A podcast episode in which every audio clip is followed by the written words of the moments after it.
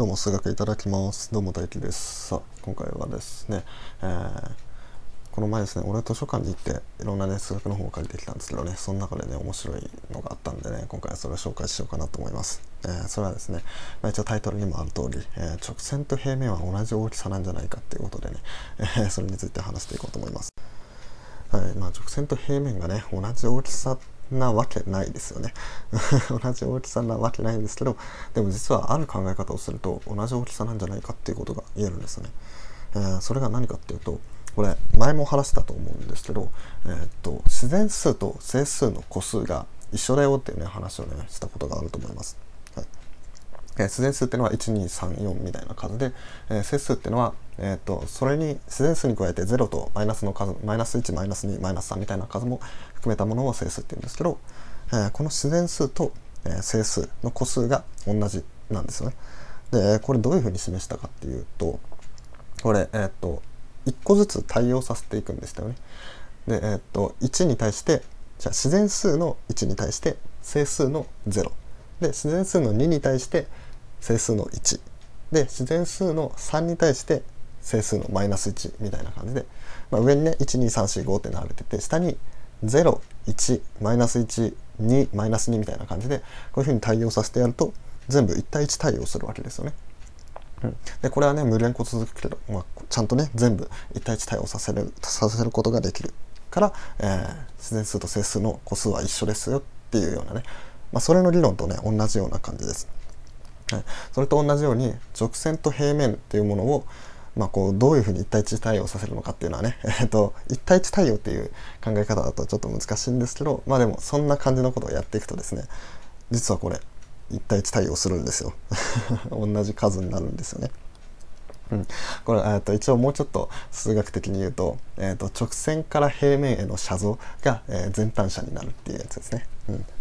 えー、今何言ってるか分かんない感じですけど、まあ、言ってることはねささっきのやつと一緒ですあの直線と平面を、えー、それぞれ対応させていくと,、えー、と1対1になりましたよ1対1になってその過不足なく対応しましたよっていうことですね。うん、だから同じ大きさなんじゃないかっていうことになったわけですよね。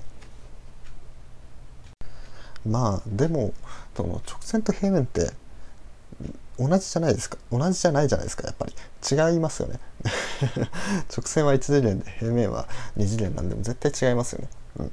じゃあ何か別のところで違いがない違いがあるんじゃないかっていうことでね、えー、探していくんですよね、うん、でそこで、えーと、何が違うのかっていうのをね、えー、探していくんですけど、まあ、何が違うかっていうとこれは、えーと、ちょっとトポロジー的な考え方なんですね、えー、トポロジーっていうのは、まあ、何かっていうとその物質をゴムみたいなものだと考えてそれがね、えーと、伸び縮みしてできるものを考えるみたいなね。あの有名なやつだとあのマグカップとドーナツが同じ形みたいな、うん、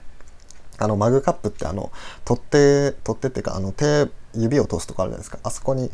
1個穴が開いてますよね。でドーナツも真ん中に1個穴が開いてると。ってことはこの2つ同じ形だよねっていうね。まあそんな感じですね。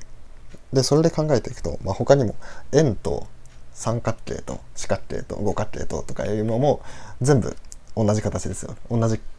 もの同じジャンルなんだろうな同じカテゴリーに分類されますよっていう感じですね。まあ、針金でとかで円を作ったらそれを変形して四角形とか三角形とか作れるじゃないですか。まあそんな感じですね。うん、でそんな感じで考えていくとどうなるかっていうとこう直線ってまあさっき言った通り1次元で平面は2次元だったんですね。だその1次元じゃあ2次元1次元空間と2次元空間がさっきみたいにそうゴムで変形させたようにできるんじゃないかっていうことを考えるんですね。うん、でそれをやっていくんですけどでもそれはできないんですよ。こう1次元のものを2次元にゴムのように変形させて、えー、させることはできないと。うん、だからこれは直線と平面は違うんですよっていうふうになるんですね。で、えー、とこれもね、えー、もうちょっと数学的に言うと,、えー、と互いに同層でないっていう言い方をするんですね。まあ、同層ってまああの さっき言ったそのままそのままの意味なんですけど、まあ、そういうものになってるんですね。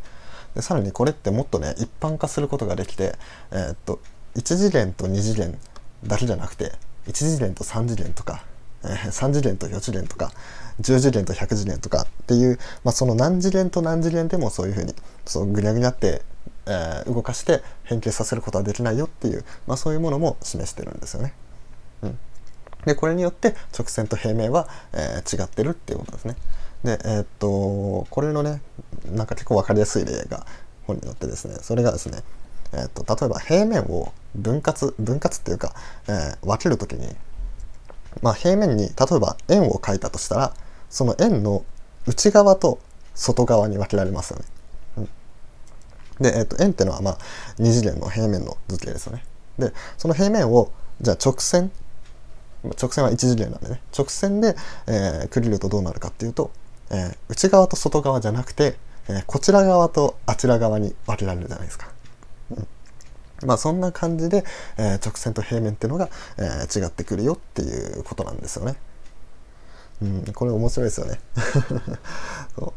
そういろんなところでその同じっていうものが何に対して同じなのかとか何に対して違うのかっていうのでこう数学の結果が変わってくるっていうねもうこれね 数学の面白いところだなって思います。はい、でちなみになんですけど、えー、と今回ね紹介したこのね内容が載ってる本は、えーと「集合と位相をなぜ学ぶのか」っていう本で、えー、紹介されてるものです。はいえー、まあね中にはね結構いろんなね数式とかね いろいろ書いてあるんでまああの挑戦したい人はね、えーと、頑張って読んでみてください。はい、それじゃあ、えー、今回はね、えー、直線と平面は同じ大きさなんじゃないかということでね、まあそんなことを話していきました。えこのラジオ面白いなって思ってもらえたらいいね、フォロー、コメント、レターなどお願いします。それじゃごちそうさまでした。